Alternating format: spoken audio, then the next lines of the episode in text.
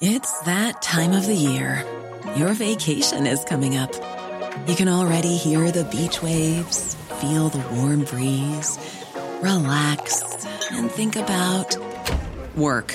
You really, really want it all to work out while you're away. Monday.com gives you and the team that peace of mind.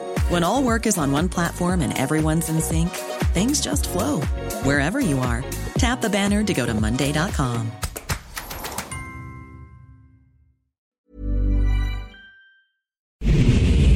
Ahora inicia A la Una con Salvador García Soto. A la Una. Donde la información fluye, el análisis se explica y la radio te acompaña. A la Una con Salvador García Soto. A la Una. Comenzamos.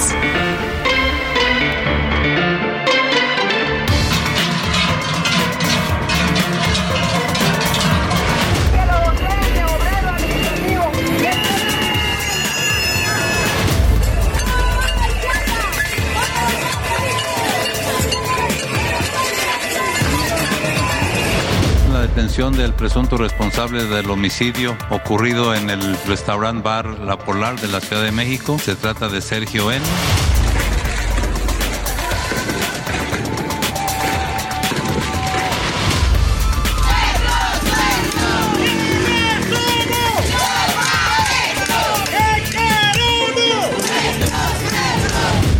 lamento mucho que se haya tomado al INE como un botín político por dos personas. Lo digo claramente y lo digo de frente. Y aquí, en la universidad, yo no voy a caer en la provocación y faltarle respeto a la comunidad a la que pertenezco.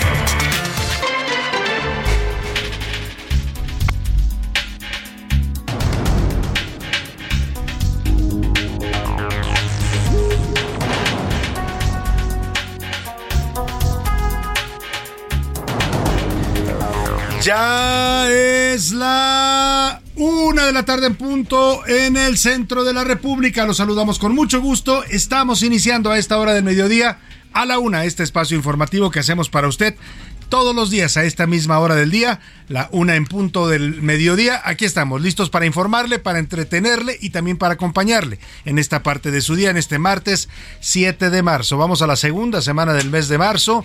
Estamos avanzando poco a poco en el calendario de este año 2023 y además nos acercamos también ya a la, a la primavera. Ya se respira en el aire la primavera, ¿eh? la temperatura cada vez es más cálida, hay más sol, hay eh, temperaturas más elevadas. Estamos en este momento a 27 grados cuando le estoy saludando desde la capital de la República, aquí en el rumbo de la Avenida los Insurgentes 1271 en la Colonia del Valle.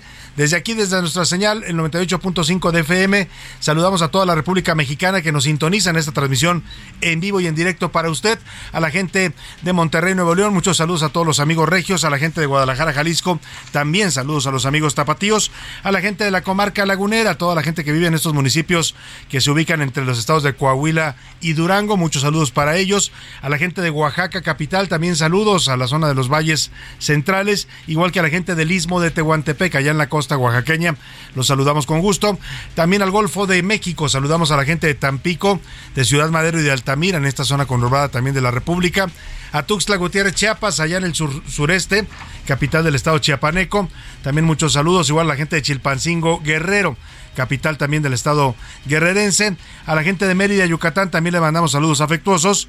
Y al otro lado del río Bravo, saludamos a todas las frecuencias que nos sintonizan y nos escuchan en el territorio de la Unión Americana, a la gente de McAllen y de Brosville, Texas, muy cerquita de donde ocurrió esta tragedia el asesinato de dos ciudadanos norteamericanos que ha provocado tremenda reacción desde la Casa Blanca. Es uno de los temas que vamos a abordar hoy.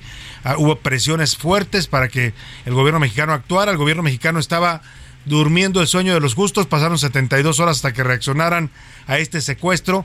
Y ahora sabemos también asesinato de dos ciudadanos norteamericanos. Han sido regresados ya a su país dos cuerpos de estos dos jóvenes afroamericanos y el de una mujer herida y otro joven que los acompañaba. Venían a buscar un tratamiento de quirúrgico, una cirugía plástica en México y bueno, pues porque acá les sale más barato el famoso turismo médico, se cruzaron la frontera para eso y lo que encontraron fue la muerte en un país violento donde usted lo pueden matar en cualquier momento, en cualquier hora y confundirlo con un criminal como pasó en este caso. Lo va a tener toda la información de este tema. Hay reacciones fuertes en este momento también desde la Casa Blanca. Vamos a estar comentando también otros temas importantes, pero antes déjame seguir saludando a las ciudades estadounidenses que nos escuchan en Huntsville y en San Antonio, Texas. Muchos saludos a través de las frecuencias de No Media Radio y un poco más arriba en el mapa, en el territorio de los Estados Unidos, en Airville, Chicago.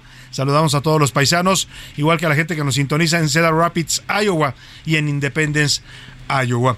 Dicho esto, y deseándole que este martes vaya marchando bien para usted, que todo vaya saliendo bien como usted se lo ha propuesto, que sus objetivos, sus tareas, sus pendientes, sus problemas se vayan resolviendo satisfactoriamente y si hay, hay obstáculos en el camino, ánimo.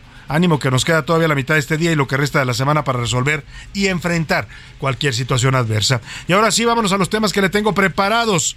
Vamos a estar homenajeando en este día musicalmente a la lucha de las mujeres, a la lucha de las mujeres en todo el mundo, por supuesto en México. Hoy y mañana se las dedicaremos a estas mujeres que luchan por una vida digna, por una vida libre de violencia, por una vida de igualdad, de equidad de género, todas las causas que se mueven mañana en el 8M que va a ocurrir en todo el mundo y aquí en México, por supuesto, hay programadas marchas, protestas.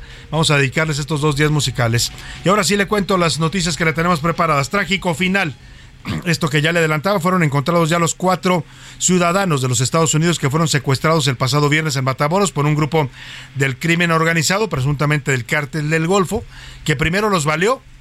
En su camioneta ellos venían en una minivan blanca, los balearon, les tiraron de balazos y luego se llevaron los cuerpos de los que habían fallecido y dos de ellos con vida. Después de la fuerte reacción de la Casa Blanca, del Capitolio, de las televisoras estadounidenses. Oiga, fue impresionante las principales cadenas de televisión de Estados Unidos pidiendo que el gobierno mexicano actuara y localizara a estos jóvenes norteamericanos. Hay historias ya que se cuentan sobre su familia, quiénes eran ellos, a qué vinieron a México. Hay una declaración de la madre que es fuertísima, de la madre de uno de estos jóvenes que asesinaron donde dice, vi cómo aventaban a mi hijo a una camioneta al cuerpo de mi hijo como si fuera un perro, como si fueran perros los trataron. Lamentablemente así, así vivimos en este país y es lo que hoy se está pues causando ya una fricción, una fricción fuerte entre en la relación entre México y Estados Unidos. Vamos a tener todo el tema, ya los cuerpos fueron entregados a las autoridades estadounidenses en la frontera, en la ciudad de Bronzeville, por donde ellos entraron a México. Eh, los dos sobrevivientes también ya fueron llevados hace unos minutos a los Estados Unidos. Le voy a tener toda la información. Y las reacciones, por supuesto, no se han hecho esperar. En Estados Unidos, el secuestro de estos cuatro ciudadanos ha provocado toda una alarma. Los medios de comunicación, la Casa Blanca, los congresistas retoman el tema como uno de los más importantes en este momento en su relación con México y hablan de un país, México, en el que no se está combatiendo al crimen organizado. Así lo están refiriendo la mayoría de los medios y los políticos en Estados Unidos. Oiga, y en otro tema, como en la escuela, hoy el Comité Técnico de, Evaluación está aplicando en San Lázaro exámenes de conocimientos a los 531 aspirantes que quieren ser consejeros para el Instituto Nacional Electoral. Esto para el periodo 2023-2032. Son todos los que ya cumplieron con los requisitos para pasar a la siguiente etapa. Ahora los van a evaluar para ver qué tanto saben pues de la materia que buscan representar, que es el derecho electoral. En la segunda hora vamos a continuar con el serial 8M, Feminismo, la lucha sigue. Este martes Milka Ramírez nos habla del feminismo en el arte, artistas que han plasmado la lucha de las mujeres también en la pintura, en la escultura, la han llevado al cine, al teatro y al arte en general. En los deportes, cuelga la verde. El portero Jesús Corona se despidió de la selección nacional mexicana y visualiza ya su retiro del fútbol para los próximos meses. Además, abrocharse las agujetas. Se anunció ya la fecha del maratón de la Ciudad de México en el año 2023, donde se espera que corran por lo menos 30 mil maratonistas. Vamos a tenerle toda la información importante, también por supuesto el entretenimiento. Y bueno, pues como siempre, para que usted participe en este programa y lo haga con nosotros, le hago las preguntas de este martes. En A la Una te escuchamos. Haces este programa. Esta es la opinión de hoy.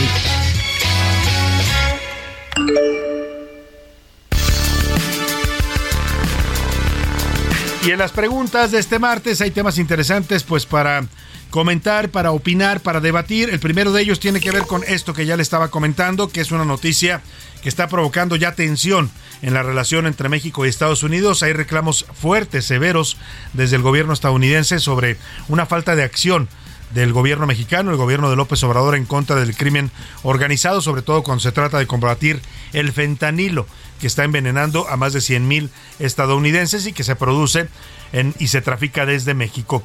Eh, la primera pregunta que le hago tiene que ver con esto. Después de tres días de haber permanecido en calidad de desaparecidos y de que fueron las autoridades estadounidenses, el FBI, el que dio a conocer este secuestro, en México nadie había informado, ni el gobernador de Tamaulipas, el morenista Américo Villarreal, ni el fiscal del estado, ni la policía estatal, ni la Guardia Nacional.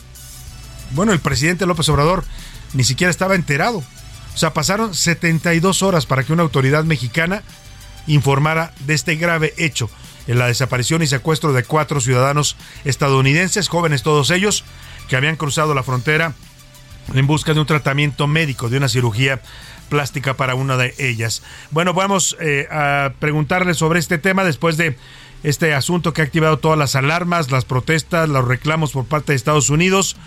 En redes eh, se está dando también este reclamo. Eh, dicen que el gobierno federal mm, hizo todo lo posible por encontrar a los ciudadanos del país vecino. Pues sí los encontraron rápido a los estadounidenses, ¿eh? pero ya hay algunos mexicanos que se quejan de que por qué no encuentran así a 190 mil mexicanos que están en calidad de desaparecidos. O sea, los mexicanos o no los buscan de plano, ya los dan por muertos y sus familias tienen que andarlos buscando, las madres a veces con sus propios recursos, rascando las, la tierra con las uñas para ver si encuentran los cuerpos de sus hijos. Yo le quiero preguntar, ¿usted cree que esta respuesta de las autoridades mexicanas fue adecuada y a qué se debió que respondiera así de rápido el gobierno de López Obrador. Le doy tres opciones para que me conteste. AMLO no quiere problemas con Estados Unidos, sabe que están molestos por este tema, o es la misma respuesta que dan siempre, o de plano, en este país hay desaparecidos de primera y de segunda, ¿no? Si usted es estadounidense, pues es un desaparecido de primera y lo van a encontrar rápido. Si usted es mexicano, perdóneme la expresión, pero ya se jodió a ver cuándo lo encuentran, porque ninguna autoridad lo va a buscar y mucho menos va a hacer justicia a su desaparición. Ese es el primer tema que le pongo sobre la mesa. El segundo, ayer Movimiento Ciudadano informó que ha decidido bajarse de la disputa por las gubernaturas del Estado de México y de Coahuila. Una decisión que ha causado polémica bastante extraña. Ya tenían candidatos en ambos casos, tanto en Coahuila como en el Estado de México, candidatos a gobernador y de pronto el líder de MC, Dante Delgado, dice pues que MC no va a participar, porque dice que ya hay un arreglo, que el PRI ya se arregló con Morena, que va a renacer el primor, y que han acordado que el Estado de México se lo queda Morena y Coahuila se lo queda el PRI, entonces en esas condiciones ya no vale la pena competir. Prácticamente se, se bajan del juego, los de MC, del juego electoral en estos dos estados. Yo le quiero preguntar, ¿usted a quién cree que beneficia la decisión de MC? Le doy tres opciones para que me conteste. A Morena, beneficia a Morena, porque los votos que va a dejar MC se suman a ellos.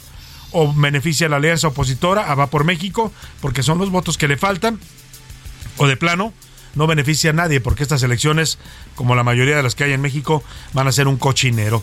Y el último tema que le pongo sobre la mesa es sobre el 8M, esta conmemoración internacional que pues conmemora la lucha de las mujeres por una vida libre de violencia, por una vida de igualdad, de reconocimiento a su trabajo, a sus derechos, a sus capacidades. Mañana se lleva a cabo aquí en México la marcha del 8M. Y oiga, las autoridades de la Ciudad de México, estas que se dicen de izquierda y que desean ser muy progresistas y muy abiertas, ellos marcharon, ¿eh? Todos los que están hoy en el gobierno de Claudia Sheinbaum marchaban y tomaban las calles en protesta de distintas causas. Hoy lo que están haciendo es tapiar literalmente la ciudad todo el paseo de la reforma lo están tapeando con una serie de vallas metálicas que no sé cuánto nos cueste a los ciudadanos poner todas esas vallas. Están tapeando los monumentos, están encapsulando todo, pues, para evitar que en estas protestas feministas haya daños al mobiliario urbano. ¿Qué opinión le merece esta actitud del gobierno de la ciudad de prácticamente tapiar todo, eh, cubrir todo, para que las mujeres no puedan protestar ni dañar el movimiento urbano? Eh, le doy tres opciones para que me conteste. Está bien porque a veces atacan las instalaciones urbanas, hay violencia. Está mal. evidencia el gobierno de la Ciudad de México su intolerancia a las protestas o de plano este gobierno le tiene miedo la lucha de las mujeres feministas. El número para que nos marque y nos mande su respuesta 5518 41 5199. Ya sabe que nos puede contactar a través de mensajes de texto o de voz. Usted lo decide. Aquí lo que le garantizamos todo este equipo es que su opinión siempre contará y siempre la escuchará usted al aire. Y ahora sí, nos vamos al resumen de noticias porque esto como el martes y casi el 8M en todo el mundo ya comenzó. A cuidarse. La Ciudad de México aplicará 57 mil vacunas infantiles contra hepatitis A con el objetivo de cuidar y proteger a los menores de edad. Más desempleo. Meta Platforms Inc., dueño de Facebook e Instagram, llevará a cabo una nueva jornada de despidos y eliminará miles de plazas en los próximos días. Cautiverio. Un juez de la Ciudad de México avaló que la elefanta Eli permanezca en cautiverio en el zoológico de Aragón, a pesar de las denuncias de maltrato de diversas organizaciones. Histórico. Los países miembros de la ONU alcanzaron un acuerdo para crear el primer tratado internacional de protección de la alta mar destinado a contrarrestar las amenazas que pesan en ecosistemas vitales para la humanidad. Bajo fuego. Un devastador incendio arrasó varios campamentos de refugiados en el sureste de Bangladesh, India, lo que ocasionó la destrucción de unas 2.000 viviendas y dejó a miles de personas sin hogar. Una de la tarde con 15 minutos. Vamos a la información. Estamos en espera de que en cualquier momento comience una conferencia de prensa que van a dar la secretaria de Seguridad y Protección Ciudadana, la secretaria de Seguridad Federal Rosa Isela Rodríguez. Estará presente también el gobernador de Tamaulipas, Américo Villarreal. Entiendo que también el fiscal del estado viene a esta conferencia. Se va a dar aquí en las instalaciones de la Secretaría de Seguridad Federal. En cualquier momento, esto es para informar sobre este caso que ya le adelantaba y que vamos a estar comentando sobre los cuatro ciudadanos estadounidenses, todos ellos de origen afroamericano, que fueron secuestrados en la ciudad de Matamoros, Tamaulipas, el pasado viernes, muy cerca de los puentes. ¿eh? Ellos acababan de entrar prácticamente a México. Hoy se sabe, las primeras versiones dicen que fueron confundidos con narcotraficantes haitianos por parte de un grupo del crimen organizado en México. Todo apunta al cártel del Golfo. Venían manejando en su camioneta, una de ellas la mujer, que los acompañaban tres hombres y una mujer, había venido ella a hacerse una, una cirugía plástica, porque muchos estadounidenses hacen esto, cruzan la frontera, en, en McAllen, en, en Bronzeville, eh, en ciudades como San Antonio, perdóname, como eh, Matamoros, como Reynosa, como eh, El Paso, eh, acá del lado mexicano, Ciudad Juárez. Hay muchas clínicas y hospitales que se han establecido pues justo en la línea fronteriza porque los estadounidenses cruzan y se hacen acá los procedimientos médicos. ¿Les sale más barato? Mucho más barato de lo que ellos pagan en Estados Unidos. No necesitan un seguro de gastos médicos. Y bueno, pues eh, también les dan tratamientos en, de buena calidad. Hay médicos mexicanos especializados que han visto ya este mercado, le llaman el turismo médico que proviene desde los Estados Unidos. El caso es que estos jóvenes recién habían entrado a territorio nacional, atravesaron por este puente internacional de Bronzeville cuando de pronto los rafallaron, literalmente los, los dispararon balazos a su camioneta. Eh, ellos eh, chocaron contra otra camioneta. Hay una persona mexicana muerta, una mujer mexicana que las autoridades nunca reportaron, eh, que lo reporta más bien el FBI. Hablan y el embajador Ken Salazar. Parece que en el choque ellos arrollan a una mujer o algo, algo sucede en este tiroteo. Ellos salen de la camioneta heridos, algunos ya están muertos y llegan integrantes del crimen organizado que los, los que habían, los habían baleado y lo que se ve en el video es cómo recogen a los cuerpos y los lanzan arriba de una camioneta, literalmente como si fueran eso que dijo la madre de uno de ellos, como si fueran perros. La joven está viva, dos de ellos fallecieron, el otro está herido. Los cuatro cuerpos han sido entregados ya al gobierno de los Estados Unidos, dos cuerpos pues y las otras dos personas sobrevivientes. Esto lo reportó hoy por la mañana el gobernador de, de, de Tamaulipas, Américo Villarreal. Había brillado por su ausencia en el tema, ¿eh? O sea, porque esto ocurrió el viernes, en la tarde, el viernes al mediodía. Y las autoridades mexicanas nunca informaron. Todo el fin de semana no hubo información mexicana. Más bien fue el domingo por la noche cuando el FBI da a conocer este reporte y dice, hay cuatro ciudadanos mexicanos que fueron baleados y fueron secuestrados en México. Y se arma tremendo escándalo. Entonces ya el gobernador seguramente lo despiertan de su fin de semana, le dicen, gobernador, póngase a trabajar, ¿no?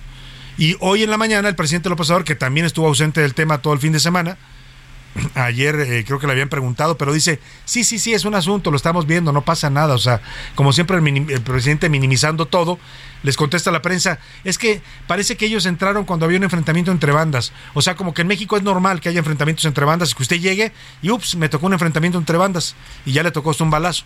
O sea, el presidente lo dice como si fuera algo totalmente normal y aceptado y tolerado por nuestras autoridades. El caso es que hoy por la mañana, en su conferencia mañanera, ante la dimensión que tomó esto, editoriales en las principales televisoras, reacciones de congresistas, un comentario de una portavoz de la Casa Blanca que dijo que esto era inaceptable para el gobierno de Estados Unidos, la violencia hacia sus ciudadanos cuando venían a territorio mexicano pues reaccionó finalmente el presidente. ¿Qué hizo?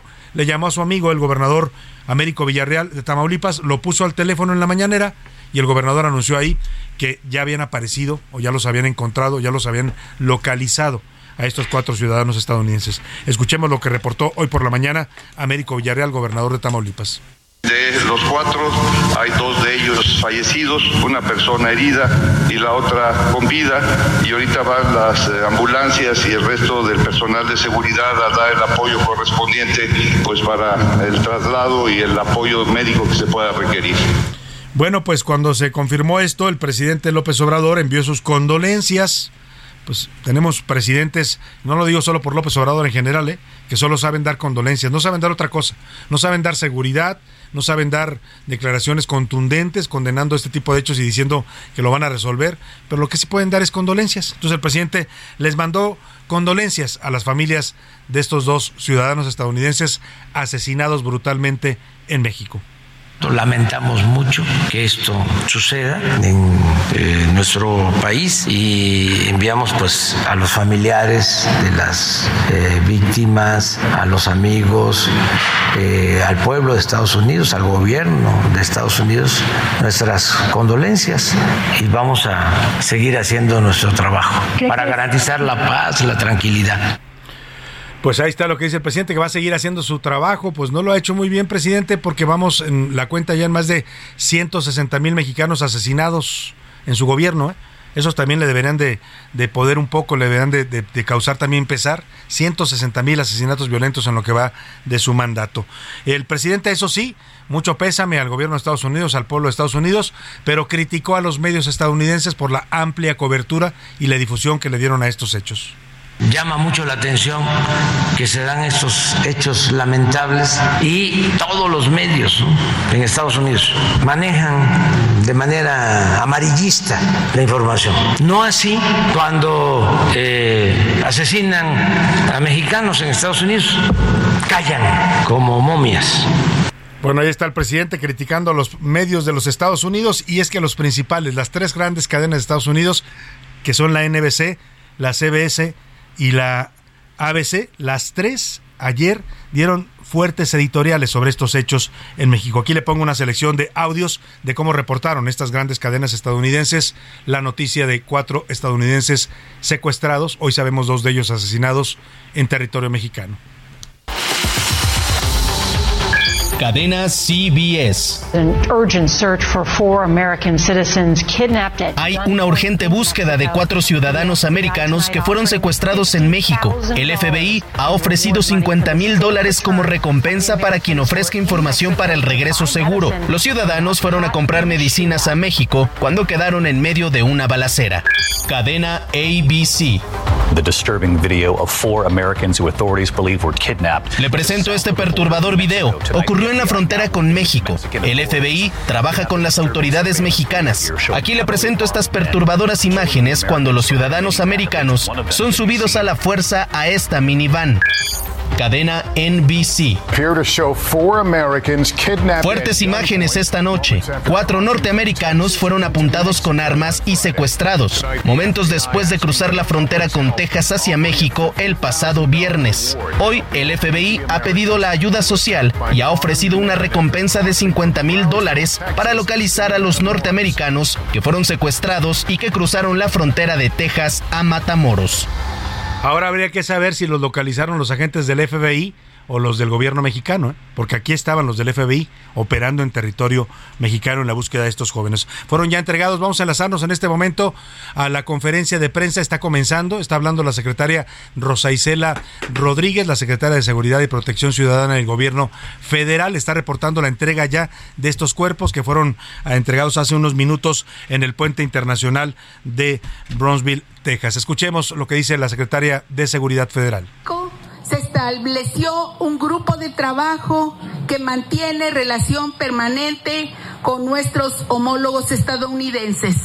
Estamos juntos, México y Estados Unidos, trabajando de la mano, como ustedes saben, en los temas que atañen a la seguridad en ambos lados de la frontera.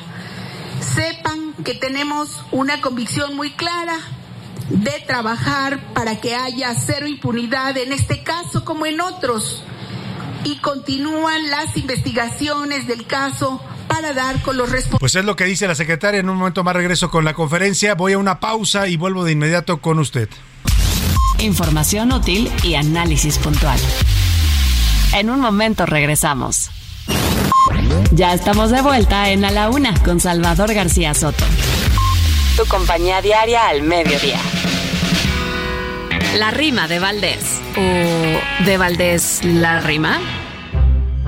En una foto de grupo ya se sacó su retrato, pues le va a salir barato. Nadie sabe, nadie supo cómo es que en la foto cupo, porque se ve reorgullosa, radiante y hasta animosa la candidata al Estado. Sus amigas ya la han dado por ganadora y ganosa. Dicen que ya le ganó a Alejandra del Moral y a Cepeda, así, tal cual, y a todos morenizó.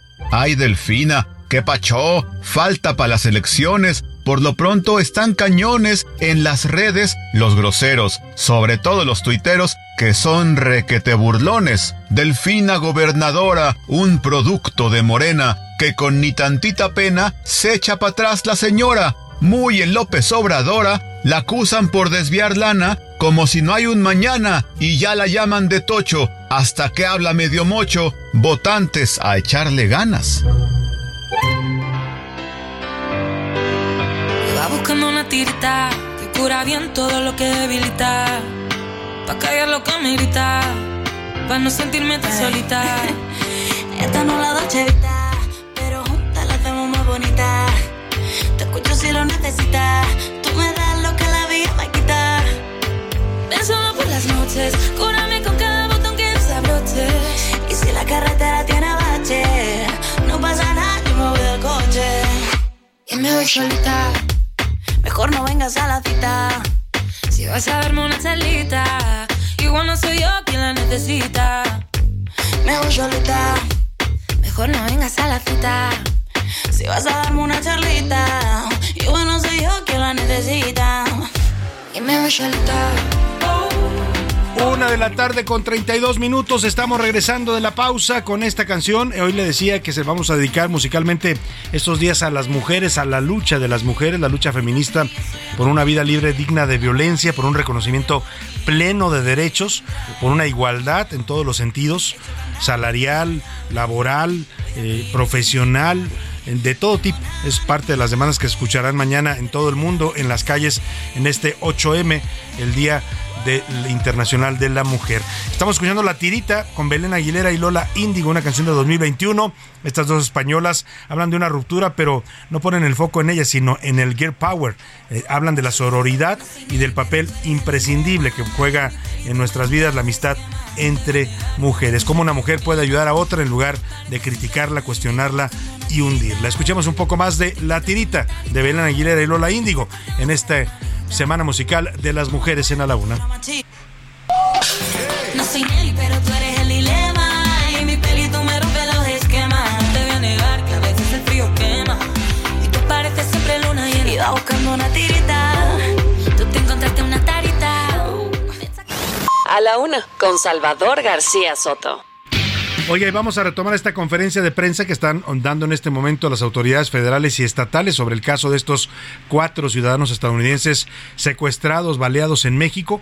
Han reportado ya la secretaria de Seguridad Federal, Rosa Isela Rodríguez, que fue un operativo conjunto entre los gobiernos de México y Estados Unidos. Yo le decía, y esto hay fotografías, ¿eh? de agentes del FBI que estuvieron trabajando también en la búsqueda. No lo dice el gobierno mexicano, pero estuvieron, hablan de colaboración y de intercambio, pero hay fotografías de agentes del FBI en territorio mexicano eh, participando en esta búsqueda. El caso es que ya dio a conocer ya dio a conocer la secretaria este operativo conjunto, dice que se va a seguir trabajando en estos temas. Y luego le dio la palabra al gobernador del estado, Américo Villarreal, que dice el gobernador dónde encontraron y cómo encontraron a estos cuatro estadounidenses. Reporta lo que ya le adelantábamos, al mediodía fueron entregados ya los dos, los dos sobrevivientes, la mujer herida y otro de los jóvenes que también están heridos, fueron entregados en el puente internacional de Matamoros a las autoridades estadounidenses y falta entregar los dos cuerpos. Los dos cuerpos serán entregados en las próximas horas una vez que se cumplan los protocolos de repatriación de cuerpos. Escuchemos lo que dijo Américo Villarreal sobre dónde localizaron. Incluso habla de un detenido que estaba vigilando a los secuestrados. Como resultado de las acciones de investigación, fue detenido en flagrancia José N., de 24 años de edad, originario de Vallehermoso, Tamaulipas, quien se encontraba en funciones de vigilancia de las víctimas. Fueron encontradas en una casa de madera cerca de un lugar conocido como La Lagunona en el ejido El Tecolote en Matamoros. Cabe hacer mención que durante los tres días posteriores al hecho delictivo, las cuatro personas privadas de la libertad fueron trasladadas a diversos lugares, entre ellos una clínica, con el fin de crear confusión y evitar las labores de rescate. Bueno, es parte de lo que dice, informa el gobernador de Tamaulipas. Ha hablado también ya el fiscal Irving Barrios, es el fiscal de justicia de Tamaulipas. Él hizo una descripción gráfica de cómo fueron secuestrados, de dónde se los llevaron, de cómo fue que los eh, aparentemente los confundieron con narcotraficantes haitianos y dispararon a la camioneta blanca pacífica en la que iban manejando estos jóvenes estadounidenses. Escuchemos cómo narró todo esto el fiscal Irving Barrios. Videos que habían tomado personas que presenciaron los hechos y que subieron a las redes sociales en los que se observa una camioneta con civiles armados donde las personas que viajaban en la camioneta blanca pacífica que en ese momento hay que hacer el énfasis, se desconocía la nacionalidad que se tenía, son subidas por grupos, por estas personas de, de civiles armados y las retiran del lugar. Siguiente, por favor.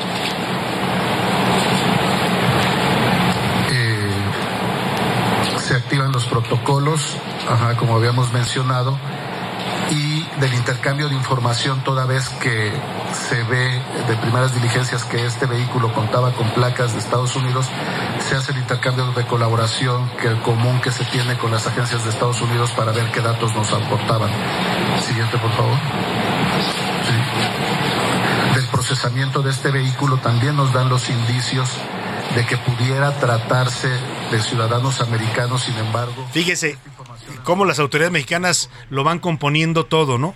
La realidad es que aquí vimos un aparato mexicano, sea estatal, sea federal, sea municipal, que no funciona, porque nadie en México reportó este caso. O sea, estamos tan acostumbrados ya a la violencia que el propio presidente dice, pues sí, parece que sí entraron y había un enfrentamiento entre bandas y lo estamos viendo, lo vamos a resolver, pero nadie había reportado. Miente el fiscal Barrios cuando dice que cuando se llevaron estos cuerpos se activaron los protocolos, porque no, no hay ningún reporte, no hay un comunicado, no hay información ni de la Fiscalía de Justicia de Tamaulipas, ni del Ayuntamiento de Matamoros, ni del Gobierno del Estado que reporte este hecho ocurrido el 3 de marzo al mediodía, cerca de las 12 horas. No hay ninguna información. Hasta que no viene el FBI y el domingo habla de que son cuatro ciudadanos estadounidenses los que fueron secuestrados, entonces comienza el revuelo. Y entonces cuando empiezan las procuradurías a moverse, y es cuando la información llega hasta acá, hasta Palacio Nacional, donde tampoco estaban enterados. O sea, tuvo que ser desde Estados Unidos que nos informaran lo que pasa en México. No es algo nuevo, ¿eh? ha ocurrido históricamente. Pero grave, grave, porque estamos hablando de un ataque, pues mire, dice el fiscal, no se sabía de qué nacionalidad eran, como si eso le restara importancia o se, le agregara al hecho. O sea, si hubieran sido mexicanos, igual y nos enteramos, ¿eh? Se los llevan los cuerpos y ahí queda como un video más que circula en redes sociales. Ni los hubieran encontrado, ni los hubieran buscado. Aquí porque salió el FBI y luego salió la Casa Blanca diciendo que había pasado esto y que era inaceptable. Y luego salieron congresistas de Estados Unidos diciendo, ahí está la prueba de que en México hay que mandar ya fuerzas estadounidenses porque ellos no pueden y no están combatiendo al crimen. O sea, todo esto se da en este contexto. Estas iniciativas que aquí le informó ayer José Luis Sánchez están presentándose en el Congreso de Estados Unidos de congresistas republicanos que piden que el envío de fuerzas federales de Estados Unidos a combatir el tráfico de fentanilo en México. ¿Por qué? Porque ellos dicen que ven un gobierno y dicen en concreto el gobierno de López Obrador no está combatiendo al crimen organizado, los está dejando operar, hacer lo que quieran y ellos nos están mandando fentanilo que está matando a los estadounidenses. Con ese argumento quieren que México abra sus fronteras al envío de fuerzas federales de los Estados Unidos para combatir el narcotráfico. Pero le decía, eh, en estos momentos está todavía la conferencia, está hablando el secretario de la Defensa Nacional, Luis Crescencio Sandoval. Vamos en este momento a escuchar lo que está reportando el secretario, que también está presente junto con él, secretario de Marina, el, el almirante Rafael Ojeda. Es parte de lo que informa el secretario de la Defensa Nacional en este momento. La cuarta región militar que tiene su sede en Monterrey y tiene la responsabilidad de San Luis Potosí, de Tamaulipas y de Nuevo León. Entonces la fuerza de tarea, de tarea regional está también enfocada a realizar ahorita las operaciones ahí en, en Matamoros y en todo lo que es la parte fronteriza. En relación pues a estos lamentables hechos, el, el, saldo correspondiente pues este son de tres personas este, que perdieron la vida. Una de ellas una mujer joven de 33 años un nacional que eh, en un momento bueno, dado incluso ahí está hablando el gobernador Américo Villarreal. Que estuviera sucediendo en la ciudad dado que eh, una eh, bala perdida eh, le causó eh, la pérdida este, de la vida a casi una cuadra y media de distancia de donde se estaban dando en, originalmente los hechos que son motivo de este análisis. Y en cuanto a los eh, cuatro americanos, no desconocemos con precisión la situación de, de, las heridas que les pudieron haber privado la vida y del americano que se encuentra lesionado.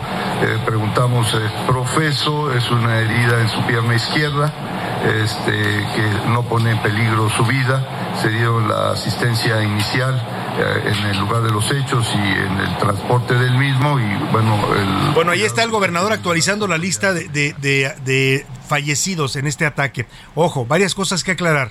La Secretaría de la Defensa Nacional en su primer informe sobre el caso dice que el, el, ataque a los estadounidenses ocurrió en un enfrentamiento entre grupos del crimen organizado, argumento que después repite el presidente, en la total ignorancia, ¿eh?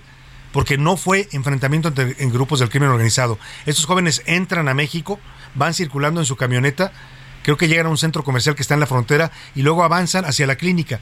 La madre de la, de la chica, que era la que venía a hacerse la, la, cirugía plástica, dice a los medios estadounidenses que ella recibió un último mm, llamada de ella donde le dijo, ya estamos a 15 minutos de la clínica, ya estamos en México, vamos hacia la clínica, estamos a 15 minutos. Después no volvió a saber de ella, no volvió a comunicarse con ella lo que sucede es, y hoy se sabe, es que ellos van avanzando normal, circulando, y este grupo de sicarios en una camioneta los ven, los identifican y piensan que son, al parecer, narcotraficantes haitianos por su color de piel. Y los van, los empiezan a perseguir, los empiezan a acosar. Como ellos no se detienen, asustados seguramente de que les empiecen a perseguir hombres armados en México, les disparan. Les disparan a la camioneta, hacen varios disparos, los hieren, matan a dos de ellos, cuando ya los jóvenes salen, los heridos salen, se la camioneta choca contra otra, hay una tercera víctima, que es una mexicana de 35 años, que tampoco habían reportado las autoridades, la tuvo que decir el embajador de Estados Unidos en México, que es asesinada al parecer por una bala perdida, que estaba cerca del lugar. Pero, oiga, cuántas mentiras y cuánta desinformación y cuánta incapacidad de nuestras autoridades, todas, ¿eh? Las estatales, las municipales, las federales hablan de enfrentamiento entre bandas, nunca hubo enfrentamiento entre bandas. Fue un ataque directo y artero a estos cuatro jóvenes, confundidos o no. Y eso no le quita no le quita gravedad al asunto, ¿eh? Y en este caso estamos teniendo un escándalo mediático binacional porque eran ciudadanos de Estados Unidos. Pero si estos hubieran sido mexicanos igual, y ni se entera usted, ¿eh? O me entero yo como una nota más y el gobierno mexicano no hace absolutamente nada. Vamos a escuchar el momento en el que los cuerpos fueron ya entregados hace cosa de una hora, era al mediodía, con nuestro corresponsal Carlos Juárez. Carlos Juárez nos reporta cómo fueron entregados ya los eh, cuerpos de estos jóvenes en la frontera eh, con México. Vamos a escuchar primero quiénes eran ellos, quiénes eran, quiénes eran estos cuatro jóvenes que fueron lamentablemente víctimas de esta violencia criminal e incontenible en México. Los cuatro estadounidenses secuestrados en México eran un grupo de amigos muy unido.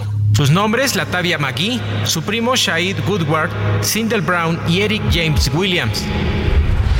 Llegaron a Matamoros el viernes de la semana pasada para que Latavia de 33 años y mamá de seis hijos se sometiera a una operación estética. Iba a ser la segunda ocasión, pues hace un par de años ya la habían intervenido en nuestro país. Pero ese día su vida cambió. En medio de enfrentamientos del crimen organizado en Matamoros, Tamaulipas, el grupo de amigos quedó en medio. Imágenes muestran cómo lo secuestraron a plena luz del día. En video pudo observarse que lo subieron a una camioneta. Mira, güey, va gritando el vato. O sea, peloteado, güey, como quiere que. Lo van a andar como si fuera marrano, güey. Ya se murió, ¿qué? Selina Grant, familiar de Sindel Brown, dijo que el jueves fue el último día que tuvo comunicación con él.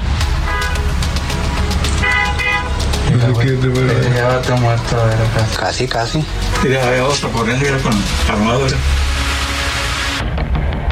Me sentí un poco intranquila porque le dije que tuve un sueño. Le dije que solo estaba checando cómo iba. Eso se lo dije el jueves. Y luego, como dije el viernes por la mañana, le mandé un mensaje y no recibí respuesta.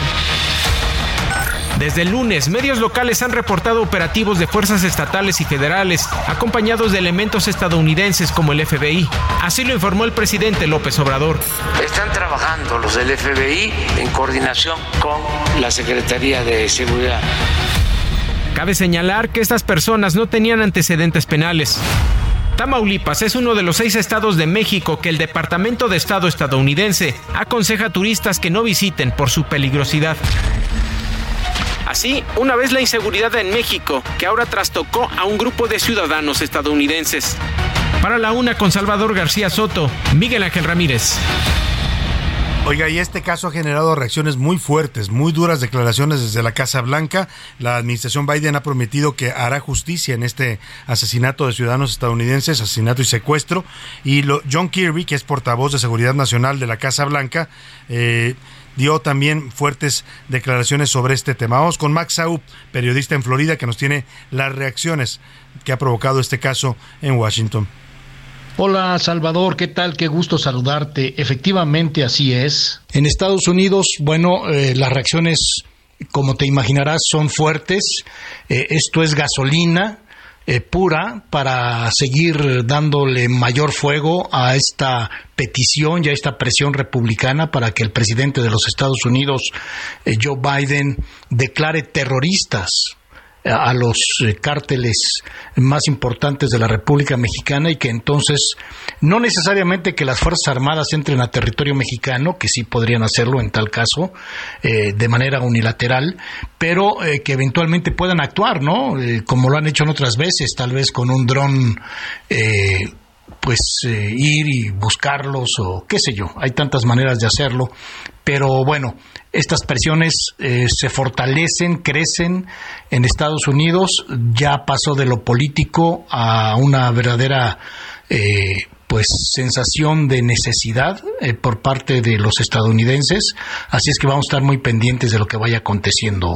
Gusto en saludarte. Muchas gracias a Max Saub allá en los Estados Unidos. Y bueno, pues sí, hay todo tipo de reacciones y se da todo esto en este contexto. Ya le decía, estas iniciativas que están presentando congresistas republicanos, sobre todo, aunque están pidiendo el apoyo también de, de los demócratas, para que se declare algunos eh, cárteles mexicanos como organizaciones terroristas, lo cual daría pie a que fuerzas estadounidenses pudieran entrar a territorio mexicano a combatirlas, sobre todo en lo que tiene que ver con el consumo eh, por el tráfico de fentanilo. Es parte de lo que alegan estos congresistas de los Estados Unidos. Vamos a hacer contacto y le agradezco mucho que nos tome esta llamada con la embajadora eminente Marta Bárcena, a quien saludo hoy con gusto. Su columna titulada el día de hoy aquí en el Heraldo de México, La cabeza de la serpiente, habla justamente de estas propuestas y estas presiones desde Washington para que México permita la entrada de fuerzas federales estadounidenses. ¿Cómo está, embajador? Qué gusto saludarla. Muy buenas tardes. Mucho gusto saludarte, eh, Salvador. Buenas tardes a ti y al auditorio. Pues en medio de cada vez más presiones y muy malas noticias con el ataque y el asesinato de estos estadounidenses en México. Mira, eh, hoy lo que eh, digo yo en mi artículo es que debemos estar muy pendientes porque están proliferando iniciativas que son todas violatorias de la soberanía de México. Pero ¿por qué? Y yo he estado hablando con varios estadounidenses que conozco. Me dicen, a ver, sí, son violatorias de la soberanía de México. Pero es que ellos sienten, lo podemos discutir o no, que México al permitir la acción de los cárteles desde México hacia Estados Unidos, están violando también su soberanía. Y ese es, ese es el argumento principal que más me preocupa de William Barr. Cuando habla de una supuesta legítima defensa, ¿sí? Y esto es un tema verdaderamente delicado. Ahora, hay iniciativas que dicen, vamos a declararlos organizaciones terroristas para poder combatirlos mejor y también combatir al interior de Estados Unidos a todos quienes los ayudan. Pero la iniciativa que está apoyando Barr y que están empujando los congresistas Crenshaw y Waltz van más allá de declarar a los a las cárteles organizaciones terroristas. Quieren otorgar lo que le llaman poderes de guerra al presidente de los Estados Unidos para que use la fuerza militar en contra de estos cárteles. Y que puede ser una presencia en territorio mexicano que es algo muy lejano, pero también el uso de las últimas tecnologías de los Estados Unidos totalmente violatorias de la soberanía de México. ¿eh? totalmente. Pero ellos ellos perciben esta supuesta inacción del gobierno de México y de ahí están llegando a estas medidas extremas. Claro, y eso es delicado, lo que dice usted, esta percepción se reproduce en estas iniciativas, en estos comentarios como el del exfiscal de los Estados Unidos. Hay esta sensación de que el gobierno de López Obrador no está combatiendo adecuadamente al crimen organizado. Hay incluso tweets que ha subido este congresista Dan Creshaw en la que hace cuestionamientos muy fuertes al presidente preguntándole si está del lado de la gente o está del lado de los cárteles. Esto es delicado porque pues podría empujar, como usted dice, en algunos sectores más radicales en Estados Unidos el avance de estas propuestas. Así es, eh, eh, Salvador. Yo creo que tenemos que entender muy bien por qué están llegando a estas medidas tan extremas. Es por el número de muertos, sobre todo de jóvenes, y este asesinato de los estadounidenses de Carolina del Norte o de las Carolinas viene a echar efectivamente gasolina al fuego. Ahorita simplemente estaba leyendo que Lindsey Graham, el poderosísimo senador por Carolina del Sur, ya también va a someter al Senado una resolución al parecer similar a la de Crenshaw. Ya cuando empiezan a coincidir republicanos en la Cámara, republicanos en el Senado, eh, y te voy a decir una cosa, hay muchos en Estados Unidos que consideran a William Barr un republicano moderado, ¿eh? Sí. No radical. Sí.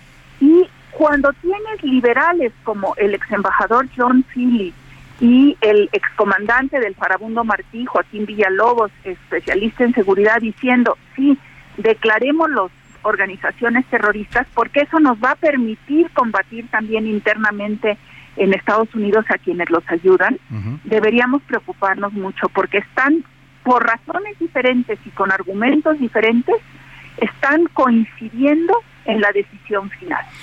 Ahora, en estas reacciones está, por supuesto, la reacción de la Casa Blanca con portavoces que han sido muy eh, claros, muy, duros en su posicionamiento de que esto es inaceptable. Está esta reacción de las cadenas principales de televisión que van casi en una misma línea cuestionando el hecho y diciendo que Estados Unidos no puede aceptar esto. Eh, eh, estamos viendo lo que puede ser una operación de Estado para una presión directa a México y cómo debe responder el gobierno mexicano, embajadora, porque yo veo al presidente sí criticando a las, a las televisoras estadounidenses si hay una conferencia en este momento donde van a conocer ya el traslado de los cuerpos y la detención de presuntos responsables, pero me parece que no ha habido una respuesta tampoco contundente de México al tema del fentanilo. Es que efectivamente son dos temas, Salvador. Tiene que haber una respuesta muy clara, muy rápida ahorita para los asesinatos y el ataque a los estadounidenses con la detención de todos los que sean responsables. Y esto, y por otro lado, tiene que tomarse eh, o, medidas más aceleradas para combatir el tráfico del fentanilo.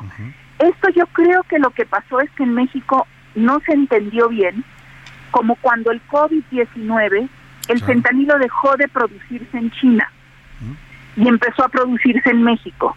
Y México siguió insistiendo durante mucho tiempo, no es que el fentanilo se produce en China, cuando ya se estaba produciendo en México. Y eso es lo que desesperó a los estadounidenses. La falta de reconocimiento de que ya el principal centro productor de fentanilo para Estados Unidos se había trasladado de China a México y que nos tardamos en tomar medidas. Yo creo que se han tomado algunas medidas muy adecuadas, como por ejemplo que la Marina tenga el control de los puertos, porque por ahí entran los precursores químicos para elaborar el fentanilo y se tiene que combatir ese contrabando. Pero no han sido suficientes. Claro. No han sido suficientes y, estamos, creo, que entendiendo poco en, en México cómo ha cambiado el estado de ánimo de Estados Unidos. Que en general es intervencionista, sean republicanos o demócratas y en todos países. Pero ahorita dicen, estamos teniendo más muertos que en las dos guerras mundiales y estamos perdiendo a nuestros jóvenes porque llegan las pastillas de fentanilo mezcladas con metanfetamina y es lo que los está matando. Pues si no entendemos esa preocupación, no vamos a poder tomar las medidas necesarias. Pues vamos a estar atentos, embajadora. por lo pronto esto sube de nivel, como dice usted, la atención en Estados Unidos está subiendo también y vamos a estar pendientes del tema. Le agradezco mucho, embajadora, un gusto como siempre conversar con usted. Igualmente, Muy buena tarde. Me voy a la pausa y vuelvo rápido con usted a la segunda hora de A la En un momento regresamos. Ya estamos de vuelta en A la Una con Salvador García Soto. Tu compañía diaria al mediodía. Deja de mentirte. La foto que subí con él diciendo que era mi cielo. Te tienes sufriendo por mí con un ataque de celos. Y dices que está bien, pero hace tiempo que no eres sincero. Hey, niño, mira, déjame decirte. Pues vas contando por ahí que yo por ti me muero. Revisa mi estado en WhatsApp a ver si hay alguien nuevo me olvidé de ti, ya ves. No me escribas más que no te leo. Sabes que no me hace falta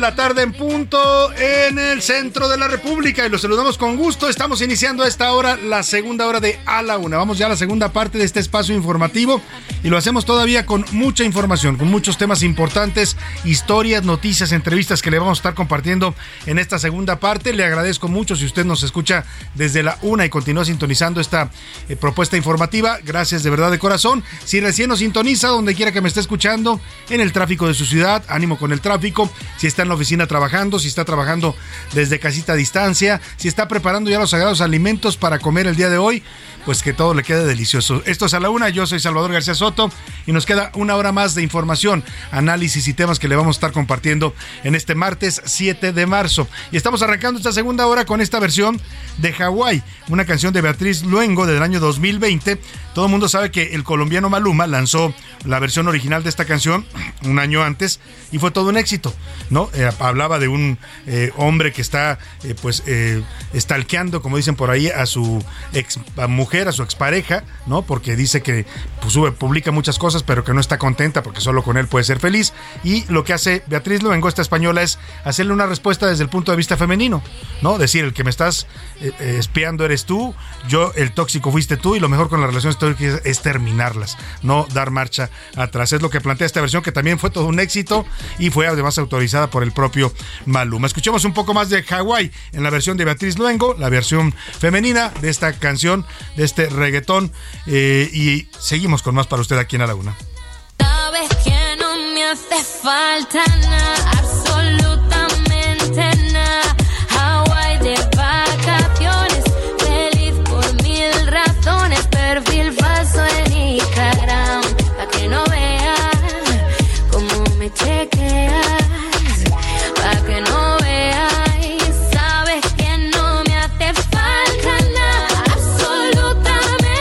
con este buen ritmo vamos a iniciar esta segunda hora y tenemos todavía mucho por compartirle, por informarle. Hemos tratado prácticamente en la primera hora el tema de este ataque a estos estadounidenses que ha provocado duras y severas reacciones desde el gobierno de los Estados Unidos.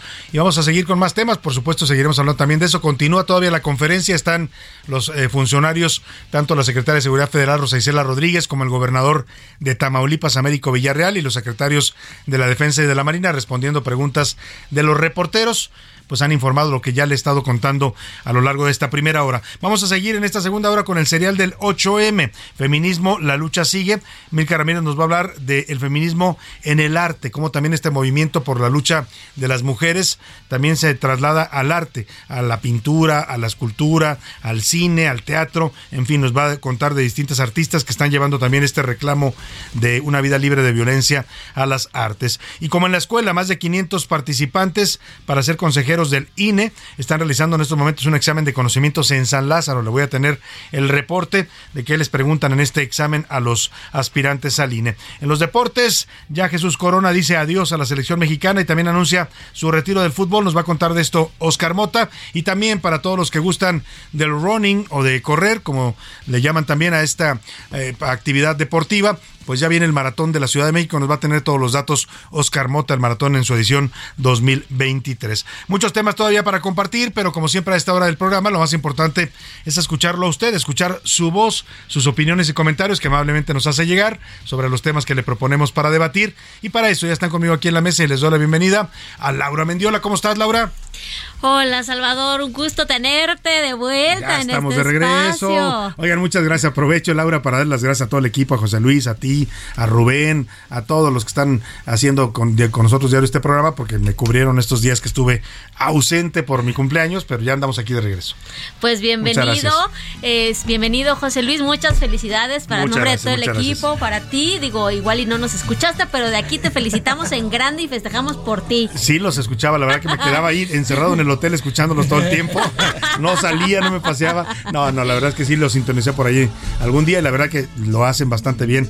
Eh, pero aquí estamos ya de regreso. Gracias, Laura, por tus felicitaciones. José Luis Sánchez. Salvador García Soto, ¿cómo estás, Laura Mendiola? Yo no me puedo quedar con mis mañanitas. Trépale, mi Alex. Venga, para ti, las Alex. Es para ti, Salva. Feliz cumpleaños, Muchas felicidades. gracias, Te gracias. Y bueno, bienvenido de regreso aquí listos, ya arrancando con toda esta semana. Listos y arrancando la Y vaya qué semana, Salvador, ¿eh? Vaya, semana que está movida, muchas reacciones sobre este tema que hemos estado comentando y es parte de lo que le preguntamos también a nuestro público, así es que es momento de preguntar en este espacio. ¿Qué dice el público?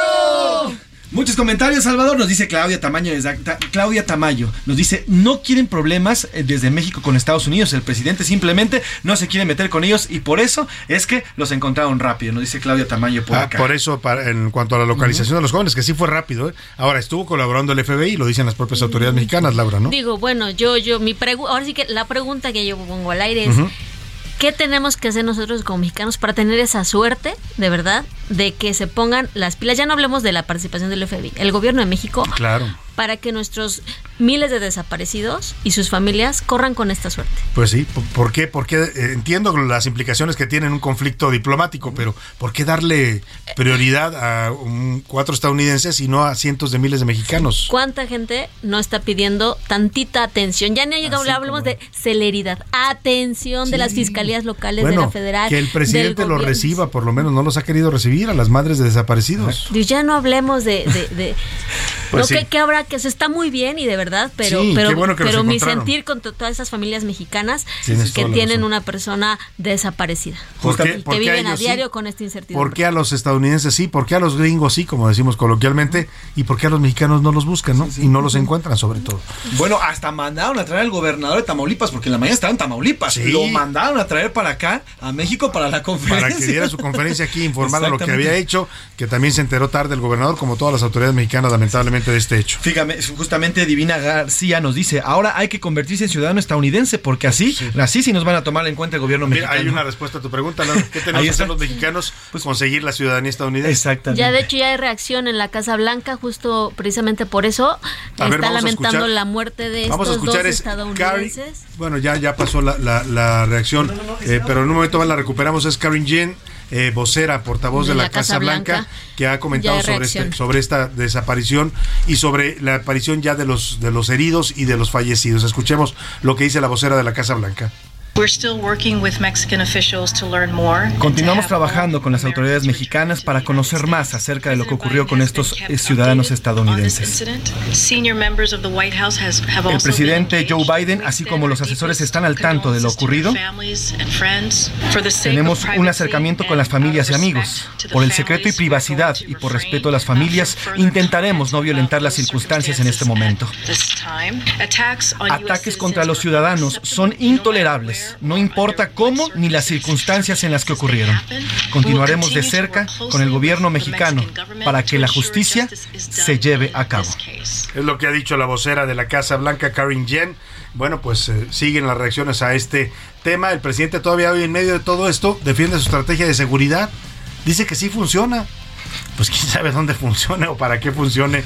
A lo mejor no sé para no sé para qué funciona la estrategia del presidente, pero para darnos seguridad a los, mexicanos, es claro que no, no está funcionando. En Twitter, ¿qué dice la comunidad tuitera, Laura? En Twitter sobre la marcha de mañana eh, ¿Qué opinión le merece esta medida de las autoridades que han eh, tapeado los monumentos, estatuas, edificios históricos y otros inmuebles? El 29% está de acuerdo porque pues va, se esperan violencia en estas manifestaciones, el 9% que es una muestra de intolerancia y el 62% pues una eh, muestra de que el gobierno tiene miedo. Acerca de la decisión de Movimiento Ciudadano de bajarse del barco para la elección de Estado de México y Coahuila, pues ahora sí que usted quién cree que beneficia esta decisión de Movimiento Ciudadano? El 37% coincide que con Morena. Morena se va a ver beneficiado. El 32% que la oposición y que van a estar más votos. Y el 31% que nadie, que será de plano un cochinero. está dividida la opinión, ¿eh? Sí, está muy partidita. sí, la opinión y eh, acerca precisamente de este caso que platicábamos de los estadounidenses eh, eh, fallecidos, uno lesionado y, y, la mujer ilesa. ¿Usted cree que este rápido actuar de las autoridades se debe a que López Obrador no quiere problemas con Estados Unidos? Opina el 46%, el 6% que es la misma, ahora sí que respuesta que daría el gobierno de México y el 48% que hay casos de primero y segundo grado. O sea, ciudadanos de, primera y de, segunda. Si usted es gringo, pues será de primera para la justicia mexicana. Si es mexicano, pues hay ahí a ver cuándo lo buscan y cuándo le hacen justicia. ¿no? Más, más opiniones. Nos dice Germán Batista, una gran idea, Salvador, ¿por qué no mandan a la jefa de gobierno Tamaulipas, ya que dice el, presidente López Obrador que ella resuelve todo? Igual y allá se resuelve la inseguridad. saludos, Salvador. no es mala idea. Nos dice por acá también, saludos, Salvador, el tema de Movimiento Ciudadano solo beneficia a Partido Morena, porque ellos quieren quedarse con el Estado de México. Por acá, los que vivimos aquí, lastimosamente tenemos entre el PRI y Morena, ni a cuál irle. Y bueno, pues tú dirás, saludos, Salvador, buena tarde. Como dicen, elegir el menos peor, ¿no? En Guatemala y Guatepeor, por ahí dirían. Salvador García Soto, saludos, eh, feliz cumpleaños, nos dice José García. Referente a los americanos secuestrados y asesinados, ojalá y el gobierno de Biden declare terroristas al narcotráfico mexicano y así por fin alguien en este planeta haga algo en contra de los de los, de los eh, del crimen organizado. Fíjate, será interesante ver una encuesta que piensan los mexicanos de estas propuestas en Estados Unidos, ¿eh? que buscan declarar terroristas a los cárteles y así permitir la entrada de fuerzas federales de los Estados Unidos a territorio mexicano a combatirlos. Yo no sé cómo sería la opinión de los mexicanos, ¿eh? no sé, porque la verdad es que lo han hecho tan mal todos los gobiernos, en todos, los partidos, ¿no? Desde los priistas, los panistas y ahora también los morenistas lo han hecho tan mal en seguridad que no sé cómo saldría una encuesta de ese tipo, pero sería interesante ver qué piensan los mexicanos de ese tema. Y están llegando bastantes felicitaciones para ti, Salvador. La señora Muchas Marta gracias, te manda a felicitar. a todos. También la señora Lidia Rivera te manda Les felicidad. agradezco mucho. Nos dice por acá, Salvador, eh, muchas felicidades. También nos dice el señor Francisco Gutiérrez. Saludos, Salvador. Y bueno, también nos dicen por acá, el tema de los gringos ahora sí van a estar encima de nosotros. El que les maten a un ciudadano, a diferencia de los mexicanos, a ellos sí les importan sus ciudadanos. Saludos, Salvador. Nos dice por acá la señora Rosalba Sin duda que les importan, ¿eh? la reacción ha sido bastante fuerte, porque además, insisto, está en este contexto y ojo, también está en el contexto de la sucesión presidencial en México, ¿eh? que también la vi- viene en Estados Unidos, pero esto va a impactar cómo están viendo los gringos una posible continuidad de Morena en el poder, sin duda alguna. Mira, por acá nos dice Francisco Ávila González. Hola equipo, soy Francisco Ávila. Muy bien, Salvador, que el diputado, ah, bueno, perdón, está leyendo de abajo, perdón, tiene mucha razón lo que dice Laura. Mi papá está desaparecido y llevamos dos años intentando que las autoridades simplemente hagan su trabajo. No es justo, nos ponen mayúsculas y aplaudo que una familia hoy esté más tranquila en Estados Unidos. Pero aquí en México... Qué bueno por las familias de estos jóvenes estadounidenses, pero y los cientos de miles de madres, padres, hermanos, hijos, tíos que están sufriendo porque alguien no sabe qué pasó con él, Laura. Eso es terrible. Que alguien ya no regresó a casa. Que nunca regresó a casa y no se sabe además qué fue de él. Sobre el tema, nos dicen O eh, de ella. Rodríguez González. Yo vivo aquí en Ecatepec, Estado de México. Tenemos al PRI, va a seguir el PRI. Y bueno, pues entre el PRI y el, y el y Morena no hay ni a dónde irnos. Saludos, Salvador, que tengas buena tarde. El primor, ¿no? En una de esas se juntan. Y bueno, Bueno, sí, pues, maña- mañanita, Salvador. Felicidades. Bastante, bastante. Muchas gracias a todos los que Chao. nos felicitan, les agradezco mucho sus buenos deseos y bueno, pues vamos a seguir con más temas, más información. Gracias Laura, gracias José Luis. Gracias, Salvador. Vamos a calentar un poco la... Bueno, antes, antes, dice el presidente hoy, en este contexto de todo lo que le he estado platicando, el, de, de la situación en, en, en Matamoros con estos jóvenes, pero mire, justo hoy que estamos hablando de eso y que el presidente insiste en que su estrategia funciona, acaban de balear una comandancia de policía en Zacatecas. Vamos con nuestro corresponsal que nos tiene un reporte sobre este hecho grave en un estado donde claramente la estrategia López Obradorista de seguridad ha fracasado. Mandaron ayuda, el presidente fue públicamente a Zacatecas en 2021, septiembre de 2021, se comprometió a que los iba a sacar de la violencia. Tres años después no ha podido y siguen pasando estos hechos. Vamos contigo, Omar, Omar eh, Hernández, allá en Zacatecas, te saludo, buenas tardes. Gracias, Salvador. Un fuerte operativo policíaco militar y de la Guardia Nacional se desplegó este martes en el municipio de Ciudad Cuauhtémoc, en Zacatecas, luego de la agresión armada hacia la comandancia de la Policía Municipal. Según reportan las fuentes policíacas, civiles armados a bordo de varios vehículos fueron los responsables de disparar contra el inmueble que alberga las instalaciones de la Dirección de Seguridad Pública de este municipio. En otro punto de la cabecera municipal, en la colonia Independencia, otro grupo de civiles armados atentaron contra policías quienes realizaban un recorrido y les marcaron el alto. Lejos de atender las indicaciones, los civiles comenzaron a dispararles. Finalmente fueron acorralados y tres de estos agresores lograron huir. Uno más quedó detenido, así como la unidad donde viajaban también fue asegurada. En otro evento, Salvador, te comento que dos policías del municipio de Guadalupe el día de ayer fueron detenidos por sus compañeros luego de dispararle a un joven de 25 años mientras atendían la denuncia ciudadana por un hombre armado caminando en la vía pública. Después se supo que el joven no portaba armas de ningún tipo y tampoco eh, tenía enervantes en su posesión por lo que las autoridades aseguraron que los policías habían sido detenidos y presentados ante el Ministerio Público. Sin embargo, el fiscal del Estado desmintió al presidente municipal Julio César Chávez, quien había originado esta versión. Finalmente, por no haber sido inscritos en el Registro Nacional de Detenciones y en las irregularidades de la propia detención, los policías quedaron libres. Sin embargo, las autoridades dicen continuarán investigando este homicidio. Salvador, el reporte. Muchas gracias a Omar Hernández allá en Zacatecas. Pues oiga, grave esto que pasó en Guadalupe, ¿eh? que, que hayan asesinado a un joven, los policías municipales, confundiéndolo como siempre, como acaba de pasar también con miembros del ejército en Nuevo Laredo, que mataron a cinco jóvenes porque no les, porque no, no hicieron el alto en su camioneta. Oiga, eso no es para matarlos. Es un escándalo ese de verdad. Hay ya denuncias eh, de las comisiones de derechos humanos que están investigando y ahora este caso en Zacatecas donde también hablan a la policía y reportan, oiga, hay un hombre armado y los policías llegan y disparan al primero que ven que era este jovencito que iba pasando sin deberla ni temerla. Así están actuando lamentablemente nuestras policías, nuestros, nuestro ejército.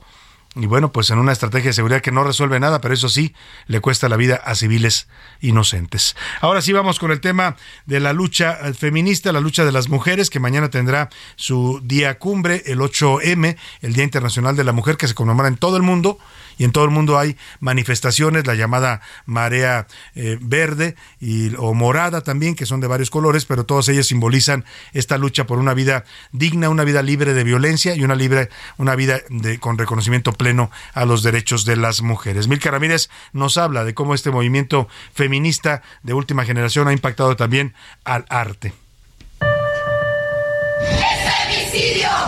8 de marzo. Día Internacional de la Mujer. En A la Una, con Salvador García Soto. De la pólvora a los pinceles, las plumas, la moda y la educación. Mujeres rebeldes que lucharon por expresar sus ideas a través de las artes. Frida Kahlo nació el 6 de julio de 1907 en la Ciudad de México. Su vida como pintora inició en 1925 luego de sufrir un trágico accidente. Habla Eli Bartra, profesora distinguida de la UAM fue una rebelde y por lo tanto, en tanto mujer rebelde se la puede considerar, pues, puede entrar dentro de un protofeminismo mexicano. Además, en su plástica está, hay una impugnación, hay una crítica a la condición de la mujer, pero sobre todo a su propia condición. Como una forma de rebeldía, luego de su divorcio en 1939, la pintora lanza el autorretrato con pelo corto, donde aparece con unas tijeras en la mano y cambia los vestidos con flores por un traje de hombre. Así, rompe simbólicamente con lo que la ataba a Diego. Yo soy como el chile verde llorona picante, pero sabroso. Frida también estuvo inmiscuida en el muralismo y pintó las paredes de una pulquería. Sin embargo, no era la única. Hubo mujeres como Aurora Reyes, que expresó en su obra los ideales de libertad y equidad de género. María Izquierdo, la primera mujer en exponer sus obras en el Art Center de Nueva York. Y Elena Huerta, que realizó el mural más grande hecho por una mujer. Habla Eli Bartra, profesora distinguida de la UAM. Y no pintaron más, en el caso de Aurora Reyes, porque alguien como Diego Rivera se interpuso para que no pintara Tina Modotti era amiga íntima de Frida Kahlo y compartía con ella sus ideales comunistas. Era una fotógrafa italiana fuerte y rebelde que influyó en el pensamiento y forma de vestir de Frida. Tina usaba trajes, pañuelos y camisas. Al mismo tiempo, las mujeres liberábamos otra guerra, la de la moda. Al otro lado del charco, muy cerca del país de origen de Tina Modotti, Coco Chanel causaba escándalo con provocativos pantalones y vestidos que enseñaban los tobillos. En México, las mujeres comenzaron a seguir esta moda y a cortarse el cabello. Se llamó la revolución de las pelonas. Y sí, también fuimos violentadas por esto. Chachita, y cortaste el pelo.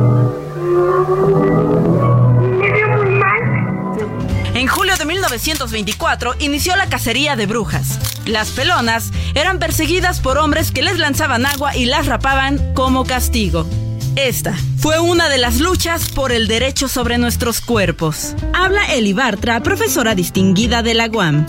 Rosario Castellanos es lo opuesto. Es explícitamente feminista.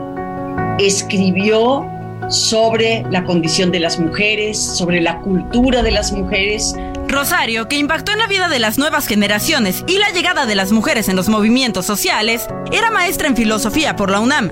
Se graduó en 1950 y fue la primera escritora mexicana que descaradamente enfrentó el machismo. Habla Eli Bartra, profesora distinguida de la UAM.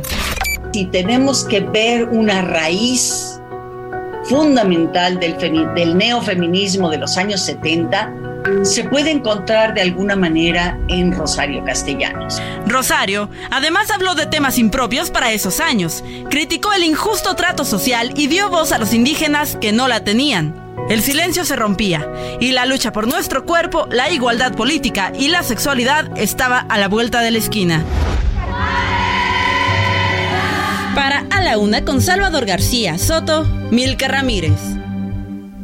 Bueno, pues ahí está la lucha de las mujeres, una lucha que no tiene tregua y que mañana tendrá otro de sus días en donde se expresan todas estas demandas en las calles de la ciudad, del país y del mundo.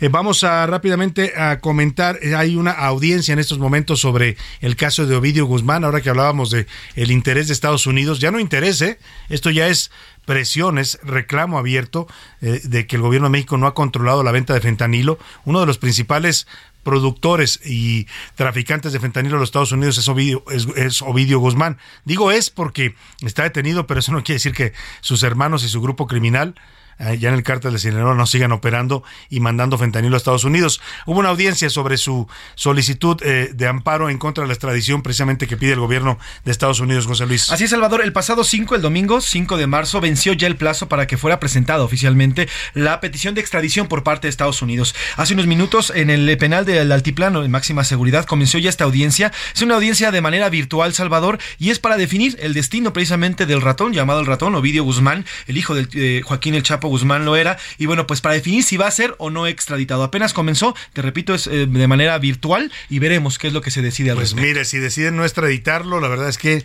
no, no va a caer nada bien en este contexto que estamos comentando allá en Estados Unidos la noticia. Vámonos a la pausa con música, en esta música de mujeres que estamos escuchando, de su lucha por la igualdad, por el, la no violencia. Escuchamos esta canción de Nati Natasha. Es una canción de 2020, se llama Me Estás Matando y es una cantante joven que ha puesto el acento en contra de la violencia de género eh, de esta canción que grita contra el maltrato psicológico hacia las mujeres. Voy a la pausa y regreso con más para usted aquí en la una.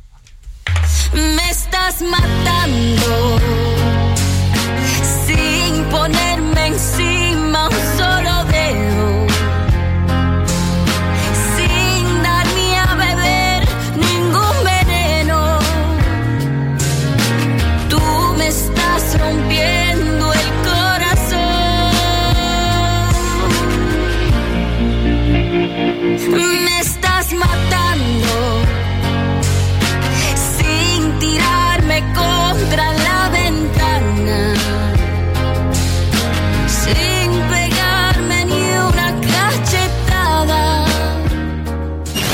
No le cambies. Estás en A la Una con Salvador García Soto.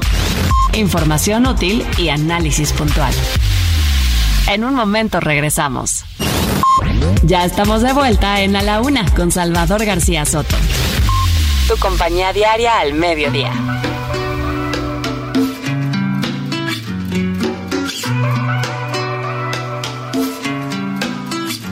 Saluda al sol una mañana más. Hay un silencio en su cabeza que la levantó a pensar. Frente al espejo susurrando, ya no quiero más. Decidí volar sin ti, disfrutar mi soledad. Que hoy no te quiero más, no. Estoy cansada de escuchar que cambiarás. Tu hipocresía no me da. Yo ya no te espero,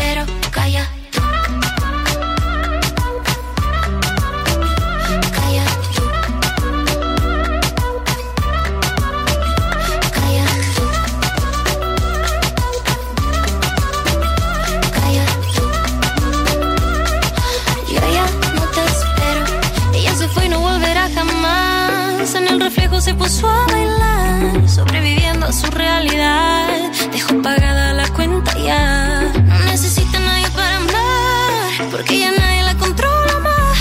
Sin esa sombra solo brillarás y jamás se volverá a callar. Calla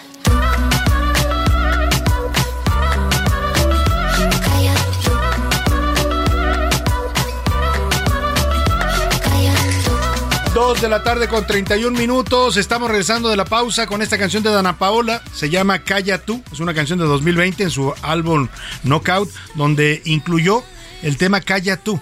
Es un alegato feminista en el que esta cantante se dirige a sí misma para dejar claro la importancia para una mujer, diría yo para cualquier ser humano, pero aplica bien para la lucha de las feministas, de primero quererse a sí mismas. Tienen que quererse ellas mismas para poder exigir también que otras personas las respeten, las cuiden y las quieran. Es lo que habla esta canción, un diálogo consigo misma para decirle la antigua mujer que fuiste, la que se dejaba maltratar o menospreciar ya no existe. Es parte de lo que canta Ana Paula en esta canción. Calla tú. Seguimos con más para usted en este previo a la 8M aquí en A la Una. No te molestes por llamar ni gritar más. El mismo golpe te hunde. Hoy ya no me callo. Calla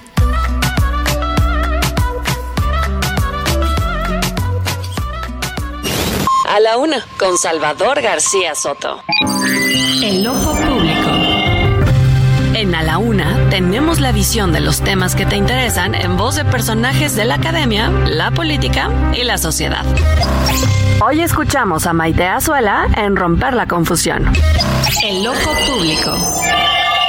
Buenas tardes, Salvador. Me da mucho gusto saludarte como todos los martes a ti y a nuestro auditorio. Mañana es 8 de marzo y pues además de recordarle a la gente que nos escucha que no se trata de un día festivo de celebración, la mayoría entiendo que así lo sabe, pero todavía no falta quien felicita a las mujeres en las redes, sube rosas, da regalos en las oficinas. Hay que tener claro que se trata de una conmemoración de la lucha de las mujeres por el reconocimiento de sus derechos y quiero hablarles de una lucha en particular han dado varios grupos de mujeres, en específico en la Ciudad de México. Me refiero particularmente al espacio en reforma denominado Antimonumenta. ¿Le suena? Antimonumenta. El 25 de septiembre del 2021 o del 2021, en un acto de ejercicio de los derechos de libertad de expresión, reunión, asociación y de protesta social, muchas mujeres organizadas colocaron en el pedestal de la ex glorieta de Colón, ubicada en Paseo de la Reforma Ciudad de México, la figura de una mujer con el puño izquierdo en alto y este símbolo representa la lucha histórica de las mujeres por el reconocimiento, la exigencia, el respeto, garantía y protección y promoción de sus derechos. El día de hoy, la glorieta de las mujeres que luchan, así se llama, así se entrecomilla incluso, se ha convertido en un punto de encuentro para la realización de marchas emblemáticas como las del 8 de marzo, para el Día Internacional de las Mujeres y el 25 de noviembre o el Día Internacional de la Eliminación de la Violencia contra las Mujeres. Así que este espacio que está hoy ya pues identificado como el espacio de la glorieta de las mujeres que luchan, debe ser considerado como un, espacio protegido, ¿no? Tanto por las reglas de derecho internacional de los derechos humanos, como por las autoridades y su conciencia y su empatía con esta lucha de las mujeres. No obstante, pues parece que todo este esfuerzo no es considerado por el gobierno de la Ciudad de México porque tienen otro proyecto para ese espacio en donde se encuentra la antimonumenta, por lo que colectivas de mujeres junto con otras organizaciones la sociedad civil han exigido respetar un acto de restitución, reparación y dignificación con esta colocación del mantenimiento permanente e incondicional de la antimonumenta y pues considerar entonces eh, la colocación de la mujer llamada justicia y que se continúe con esta identificación de la glorieta de las mujeres que luchan. Esperamos, Salvador, que el gobierno de la Ciudad de México tome en cuenta este reclamo de memoria, porque sí, es un referente ya para las miles y miles de mujeres que luchan, que cada vez se suman más, sobre todo en estos tiempos de conmemoración en donde tenemos que hacer honor a esas batallas. Gracias Salvador, a ti y al auditorio. Nos escuchamos el próximo martes. A la una, con Salvador García Soto. Oiga, interesante como siempre el comentario de nuestra colaboradora Maite Azuela en este en su romper la confusión y lo dedica este día a comentar este asunto de la antimonumenta. La antimonumenta es este lugar en donde se ubicaba la glorieta de Colón, una glorieta que tenía más de un siglo existiendo en la Ciudad de México en el Paseo de la Reforma y que la jefa de gobierno Claudia Sheinbaum en esta en este rollo ideológico que se trae la 4T, ¿no? De que no hay que celebrar ni conmemorar nada que tenga que ver con la con el descubrimiento de América, con la conquista de México como hechos traumáticos, pues quitó el monumento de Colón, lo mandó recolocar por ahí en, escondido en un rincón de la ciudad y en la glorieta de Colón Claudia Sheinbaum pretendía poner una, o pretende poner una figura de una mujer indígena eh, que la mandaron a, hacer, pero en lo que se mm, definía todo esto, las mujeres hicieron de esta glorieta su glorieta. Le, titulan así la glorieta de la antimonumenta porque pusieron ahí una figura de, mujer, una figura muy simple que la representa con el puño en alto, que es la lucha por los derechos de las mujeres. Y, y lo que dice Maite Azuela es, todos los colectivos feministas han pedido que esta glorieta ya se quede así, de manera permanente, quizás hacer el monumento un poco más, mejor, más bien hecho, pues digamos, porque ahorita el que está era como provisional, pero ya dejar este espacio, reconocerlo así, en lo que era la glorieta de Colón, reconocerlo como la antimonumenta y hacer el espacio de las protestas femeninas. Eso lo piden varios colectivos, pero la jefa de gobierno no está de acuerdo. Ella insiste en colocar su escultura de una mujer indígena que incluso le mereció el fin de semana, tuvo un evento la jefa de gobierno, que ya ha retomado, por cierto, sus giras de fin de semana, ¿eh? ya, ya se le olvidó el metro, ha habido siete incidentes en las últimas semanas, pero ella ya, ya está saliendo otra vez de gira a los, al interior de la República promocionando su imagen y se refirió a esto, a esta petición que la van a retomar mañana las mujeres en las calles, quieren este monumento para ellas, para su lucha y Claudia Sheinbaum les contesta que son racistas porque no quieren una escultura de una mujer indígena. Escuchemos cómo lo dijo la jefa de gobierno. Y aquellos que no quieren que la joven de Amajac, que es una figura huasteca que se encontró en Álamos, Veracruz, en los Álamos, Veracruz, el primero de enero de 2021, que una réplica esté en reforma. Las mujeres que no quieren ello, en el fondo son profundamente racistas y clasistas. Y nosotros luchamos contra todas las discriminaciones, contra todas, porque no queremos que haya discriminación, ni machismo, ni racismo, ni clasismo. Eso se llama humanismo mexicano.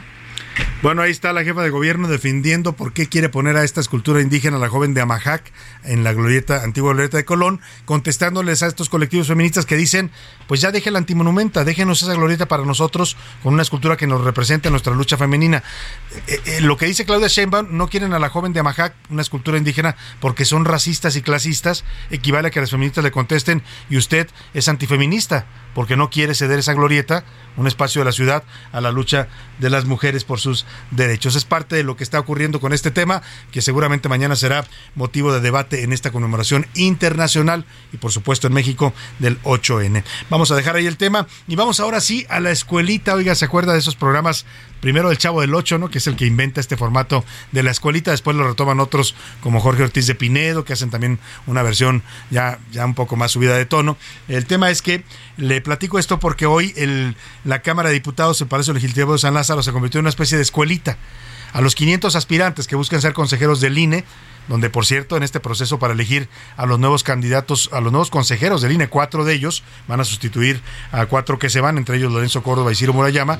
Oiga, Morena se está, se está descarando, ¿eh? Bueno, hace rato que se descararon, pues, pero la, las propuestas para, para estos consejeros que están más avanzando más son de puros morenistas, pero morenistas de hueso colorado, militantes. Está Berta Luján, Berta Luján, hija, Berta Alicia Luján creo que se llama. Berta María. Berta María Luján es la hija de Berta Luján, la expresidenta del Consejo Nacional de Morena, hermana de la secretaria del Trabajo Luisa María Alcalde. Be- Perdóname, es Berta María Alcalde Luján, ¿no?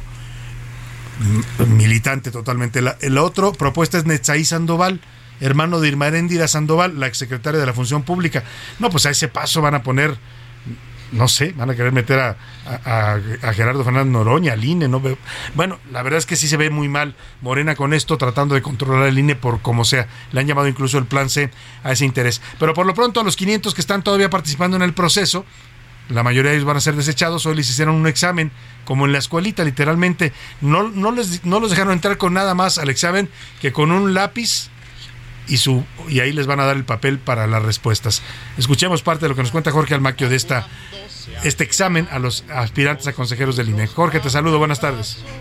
Gracias, Salvador amigos. Así es, desde las 9 de la mañana empezaron a desfilar por las instalaciones de la Cámara de Diputados los más de 500 aspirantes a consejeros del Instituto Nacional Electoral, entre ellos quien podría ser su presidente del 4 de abril próximo hasta el 3 de abril del 2032. De las primeras en llegar por la puerta 1 de San Lázaro fue Berta María Alcalde Luján, quien entró rápidamente para ocupar su curul y contestar el examen de conocimientos en las materias constitucional, gubernamental, electoral y derechos humanos. También llegó Nexaí Sandoval Ballesteros, hermano de la exsecretaria de la Función Pública, Irma Erendira Sandoval, quien pidió que lo tomaran en cuenta por sus conocimientos y no por su parentesco familiar, ya que aseguró en nada influenciará sus relaciones. Creo que es muy valioso que se hagan justo los exámenes porque eso va a demostrar que las personas que sean seleccionadas pues tengan conocimientos teóricos, técnicos para poder desempeñar la función. En los exámenes no va a poder ayudar ni influenciar familias, ni relaciones, ni vínculos de ningún tipo. La gente tiene que demostrar tener conocimiento y capacidad y creo que eso es muy valioso. Creo que necesitamos que en México realmente haya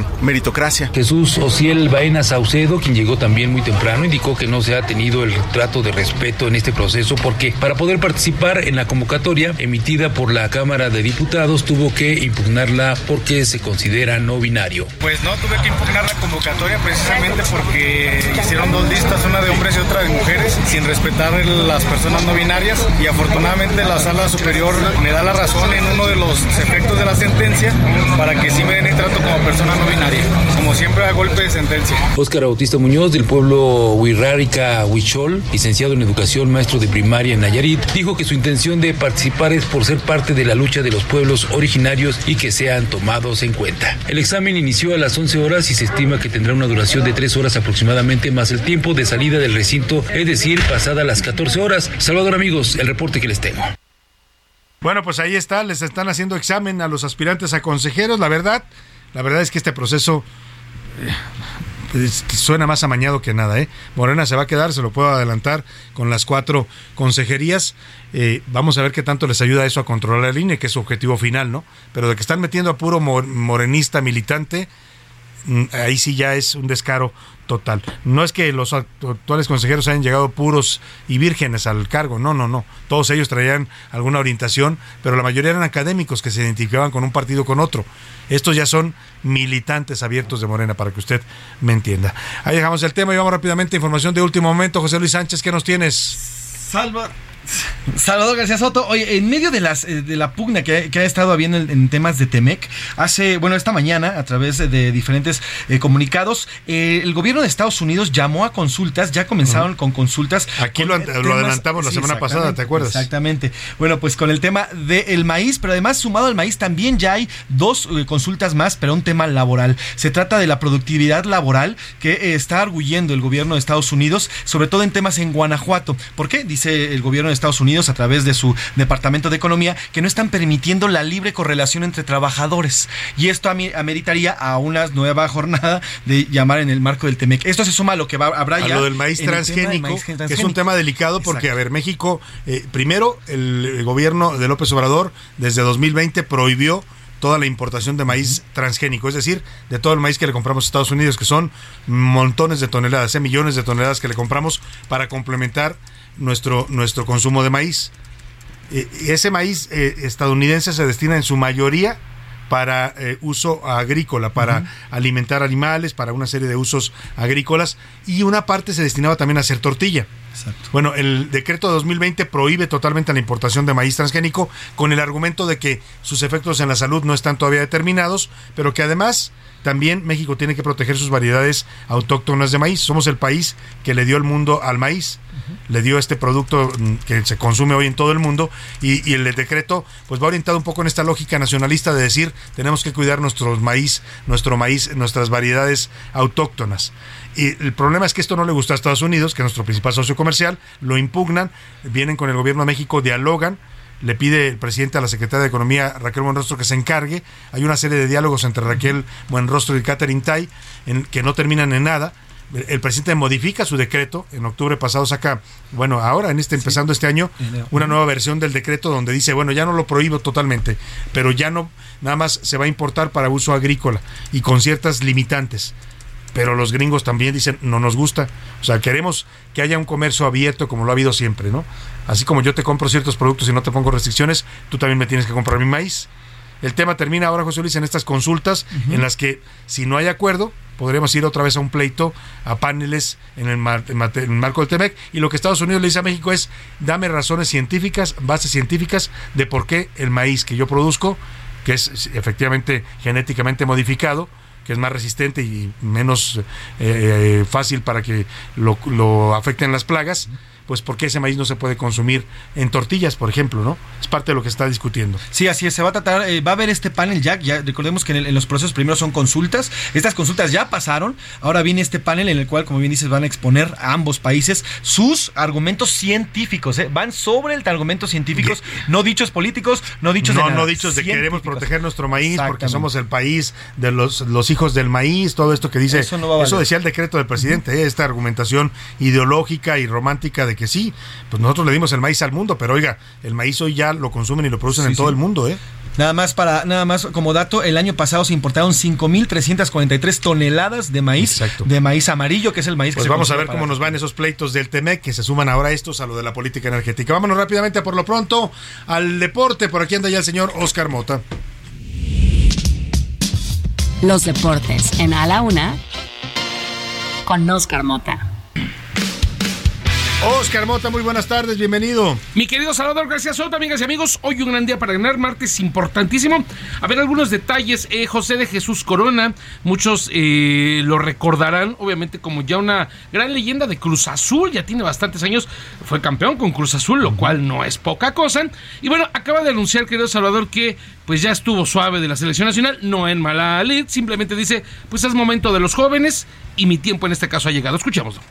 Ya será cosa de analizar ¿no? qué es lo que sucede. Sí me gustaría jugar un año más eh, y de ahí ya, ya pensar en, el retiro, ¿no? Saber que, que, bueno, por el momento se está preparando uno, estoy preparando mi, mi curso de entrenador y bueno, también me gustaría prepararme un curso administrativo, estar lo mejor preparado y bueno, ya de ahí también tomar esa decisión, pero sería una decisión que también la tendré que platicar con la directiva, ¿no? Platica Jesús Coronel en una conferencia de prensa. Eso precisamente eh, fue cuestionado acerca de esta nueva convocatoria que tuvo Diego Coca, donde por cierto ya entrenaron el día de ayer la primera entrenamiento de la selección nacional bajo el mando de Diego Coca. Y dice eh, Jesús Corona, pues sí, ya es tiempo de los jóvenes. Por ahí le mandó como que una pedrada a Memo Ochoa diciendo, hermano, pues dale chance todavía. Ya, deja las nuevas generaciones. Pero ¿no? ahí sigue convocado, está bien. Y e importante, dice, yo visualizo ya mi retiro de aquí a un año con Cruz Azul. Obviamente falta que hablemos con la directiva. Y un tema importante, eh, Jesús Corona tiene cerca de 40 años y dice, yo me estoy preparando. Me estoy preparando obviamente para lo que sigue. Estoy estudiando para director técnico. Quiero algún tema administrativo. Claro. Me parece un mensaje importante. Champions League, querido Salvador García Soto. En este momento, Chelsea contra el Dortmund, 0 a 0 al medio tiempo. Y el Benfica le va ganando 2 a 0 al Club Brujas. Finalmente, temas de la maratón de la Ciudad de México. Hoy por la mañana se presentó el maratón de la Ciudad de México cumple 40 años hablando. Ya 40 años. Hablando de los 40 años, ¿no? Eh, Yo te estaré hablando eh, de eso un poquito el próximo año. Ojalá así sea, mientras tanto. Pero eh, ya con la maratón de la Ciudad de México, algunos detalles importantes. A ver, las inscripciones empezaron desde octubre pasado pero obviamente para darle espacio a los corredores para que puedan preparar esta carrera. Tú bien lo sabes, pues una maratón no es como ir por las No, tortillas, ¿no? O sea, no, no, tiene que tomarse en serio. ¿Es ¿eh? correcto? Ha habido casos de gente que se mete, ah, yo lo corro, ¿no? Porque yo corro diario. Crudos o bien". algo así, ¿no? Ah, me lo aviento, ha habido entonces. jóvenes que mueren, ¿no? Sí. Que quedan ahí tirados en el asfalto porque no están preparados Es adecuadamente y no se hacen un chequeo médico antes de una prueba tan fuerte. Es correcto, entonces es importante. Ahora ya tenemos la fecha, 27 de agosto, domingo 27 de agosto, para que usted ya lo vaya apuntando. Ujú. Si no se ha inscrito, pues eh, ya tenga obviamente un plan de entrenamiento y si ya está inscrito, lo tenga domingo 27 de agosto. Algunos detalles importantes, al momento están inscritos 8.500 corredores. Ujú. La organización espera que lleguen a 30.000, que sería un nuevo récord. El récord actual está entre los 26 y 27 mil corredores. Esperan ellos llegar a los 30 mil. La figura de este año, y aquí obviamente cuando yo me enteré dije, sí, señor, por supuesto. ¿Quién viene? Un luchador. O sea, la imagen de la medalla ahora va a ser hablando obviamente de la lucha. La lucha la libre lucha mexicana. libre. Es correcto. Entonces, eh, es importante también señalar para todos aquellos que coleccionan, ¿no? Sus medallas Sí. y demás. Que ha habido unas muy bonitas, ¿te acuerdas que con Sí. Manceras hicieron estas de que formabas la, La palabra, ¿no? La- la CDMX. Es ¿no? correcto, la Las cuatro letras. CDMX. Y obviamente entre lo que espera la organización dice, pues más allá de tener los 30 mil corredores inscritos, queremos que acaben los 30 mil, lo cual pues obviamente habla no necesariamente de tiempos, ¿no? Algunos cumplirán otros tiempos, hay muchísimos objetivos objetivos, muchas metas. Sí, cada quien lleva su propio Así récord, es. ¿no? Digo, hay los corredores elite, que son los africanos y algunos mexicanos Así también es. que se preparan bien, que son los que hacen que do- dos horas, una hora. y- Eh, tienen que estar por abajo de las 2 horas 14 segundos. 2 horas 14 segundos es, digamos, eh, el considerado elite, donde por cierto le dan esta eh, certificación oro a la maratón. Claro. Como otro dato, querido Salvador, ¿cuánto crees que se embolsan los ganadores de la maratón Los- en, en categorías les dan en premio? Es correcto, 550 mil baros. 550 mil No está pesos mal. para su entrenamiento. Vamos a ponernos a entrenar. Por favor, sí. nos los ganamos, ¿no? Nos podemos aventar de 10 kilómetros Sí, por claro. equipo, ¿no? De- podemos, de- de- de- podemos rodar por todo insurgente así para abajo, ¿no? 10 Agarrar la kilómetros por equipo y sí la armamos. Mira, yo, me- yo te empujo a ti, luego tú te pillas pegar si me empujas a mí. ahí también que le te esponda, fin. José Luis. Muchas gracias. Oscar Hoy un gran día para ganar. Vámonos rápidamente a otros temas informativos. Oiga, pero ya pasó mi cumpleaños, ¿por qué me hacen? Muchas gracias, muchas gracias, les agradezco. Está llegando aquí a la cabeza. Pastel, un, un riquísimo pastel de chocolate para el señor Salvador Muchas gracias, muchas gracias, les agradezco. Ahí, ahí está, Pero- para celebrar su cumpleaños. Muchas gracias a todos, felicidades. Gracias a quién, quién mandó el pastel. Paula Selene. Ah, Paula Selene Anda. Muchas gracias. Paula, eh, como que nos quiere hacer engordar siempre, ¿verdad? Entonces, para que no corra la maratón. Para que no corramos la maratón. Muchas gracias, Paula, por el detalle. Se ve delicioso el pastel. Ahorita lo partiremos con partir. gusto. Más información rápidamente, José Luis. Sí, Salvador, eh, continúan, ya circula, ya, ya empezaron a circular, Salvador, vamos a subirlas y la estamos subiendo ya en este momento en tus redes sociales. Las primeras imágenes de los dos sobrevivientes, los dos eh, eh, eh, ciudadanos norteamericanos que fueron rescatados, que ya incluso ya fueron llevados hacia Estados Unidos. Se trata de la mujer que venía a nuestro país a operarse y el hombre que resultó herido de un balazo en la pierna. Vamos a subir estas imágenes en las redes sociales para que las chequen y bueno, pues comienza ya a circular estas fotografías, Salvador. Lamentable, sin duda, este caso va a seguir dando mucho de qué hablar. Estos jóvenes, pues, están llegando a su país, los, los que sobrevivieron, los otros, los dos cuerpos los estarán entregando. Eh, vamos a estar, eh, pues, siguiendo de cerca el tema, por supuesto, y todo lo que se está exigiendo de los Estados Unidos, que es justicia en este caso. Lo mismo que exigimos los mexicanos, ¿no? Pero aquí no nos escuchan. Aquí no nos hacen caso y bueno, pues ya desde el, mira, la vocería ya se, ya se, también lo metimos hace rato el audio, ya eh, la vocería se expresó para ver justicia. Ahora también desde el Departamento de Justicia y de Estado hay exigencia de justicia y bueno, pues nada más falta ver desde dónde más van a haber estas exigencias, porque también el Congreso está desde la semana pasada pegando fuerte. Dijo el fiscal de, de justicia de Tamaulipas en esta conferencia de prensa que dieron ahí en la Secretaría de Seguridad Federal que todo apunta que fue una confusión del cártel del Golfo. ¿No? Una sí es. o sea, e- ese argumento, perdón, señor fiscal, ese alcanza para México. O sea, constantemente aquí nos dicen, es que los confundieron, es que los soldados pensaron que eran delincuentes y los mataron. Pero esa explicación, si usted se la da a Estados Unidos, le van a decir, sea serio, señor fiscal. Lo que usted tiene es un Estado fuera de control. Eso es lo que se ve en ese video, donde jóvenes que van de manera pacífica, literalmente transitando por las calles de Matamoros, son atacados por el crimen organizado. Y es- les tocó a ellos, ¿eh? nos ha tocado y les ha tocado también a muchos mexicanos, tristemente. Ahí estamos siguiendo los temas. Por lo pronto me quiero despedir y agradecerle el favor de su atención a todo en nombre de todo este equipo. En la producción está Rubén Esponda, en la coordinación de información José Luis Sánchez, en la coordinación de invitados Laura Mendiola, en la redacción Milka Ramírez, Miguel Ramírez, Iván Márquez, aquí en cabina también nuestro operador Alex Muñoz, a Rubén Cruz en la asistencia de producción, Oscar Mota en los deportes. Todo este equipo le dice gracias, que tenga una excelente tarde, provecho, quédese con Adriana Delgado y el dedo en la llega. Aquí lo esperamos mañana a la una. Por hoy termina a la una con Salvador García Soto. El espacio que te escucha, acompaña e informa. A la una. Con Salvador García Soto.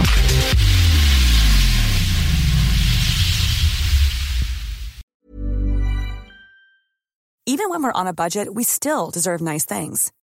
Quince is a place to scoop up stunning high-end goods for 50 to 80% less than similar brands.